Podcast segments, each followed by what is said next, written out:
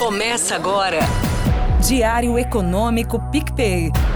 Uma análise das principais informações que impactam os mercados, a economia global e do Brasil. Apresentação Marco Caruso. Fala turma, bom dia. Hoje é segunda, dia 2 de outubro de 2023 e esse é o seu Diário Econômico. Recapitulando rapidamente os últimos dias, a semana que passou foi marcada por mais um avanço nas taxas de juros futuras, mundo afora, com novas quedas das principais bolsas e commodities, de novo com exceção do petróleo que subiu. As diminuições na oferta dos grandes produtores, no mundo que resiste crescendo bem e demandando petróleo, continuam impulsionando o seu preço para cima. Mas a semana fechou com um tom melhor. Porque na agenda de indicadores a gente viu uma continuidade da dinâmica favorável da inflação corrente nos Estados Unidos, no Brasil e na Europa também. Mesmo com o petróleo puxando as inflações cheias para cima em todo lugar, os núcleos têm respondido às altas sincronizadas de juros no mundo todo e cedido.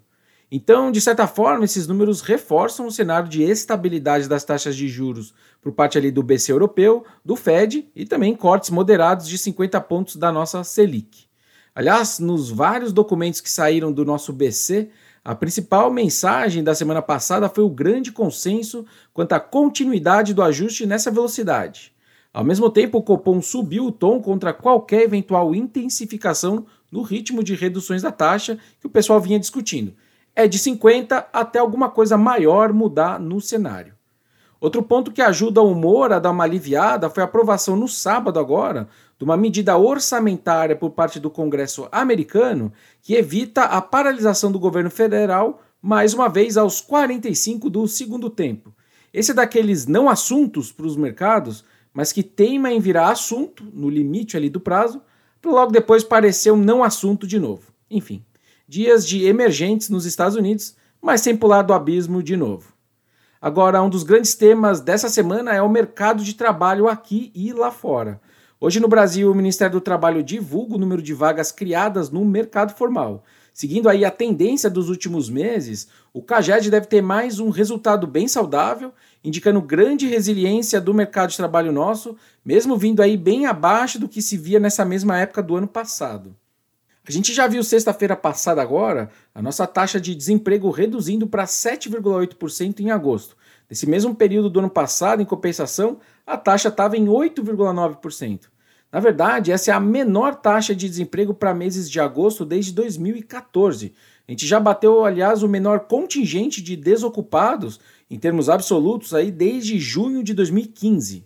Aliás, só um parêntese aqui que nos enche de orgulho, né? A JBS, que também faz parte do grupo JF como a gente, se consolidou como a maior empregadora do Brasil esse ano, com mais de 150 mil colaboradores direto. É bom demais. Agora, nos Estados Unidos, primeiro sai amanhã o não tão famoso relatório JOLTS de agosto, que reporta aí o volume de vagas de emprego em aberto nos Estados Unidos.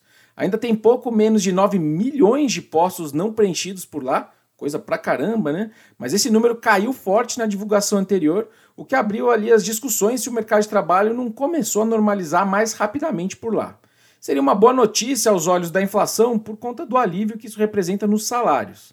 Ainda está longe de contar também uma história de recessão ou qualquer coisa do gênero.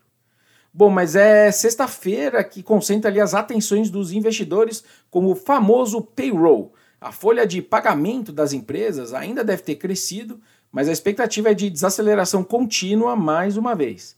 Já o desemprego também começou a subir por lá, só que de forma bastante gradual também.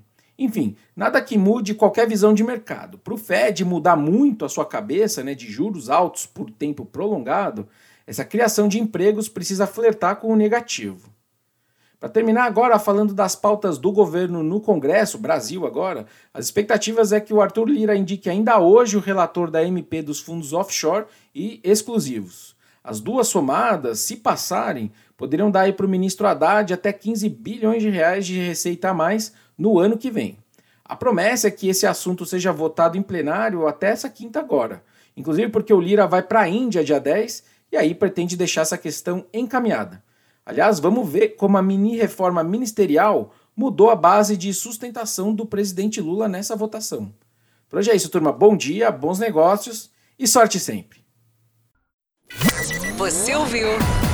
Diário Econômico PicPay.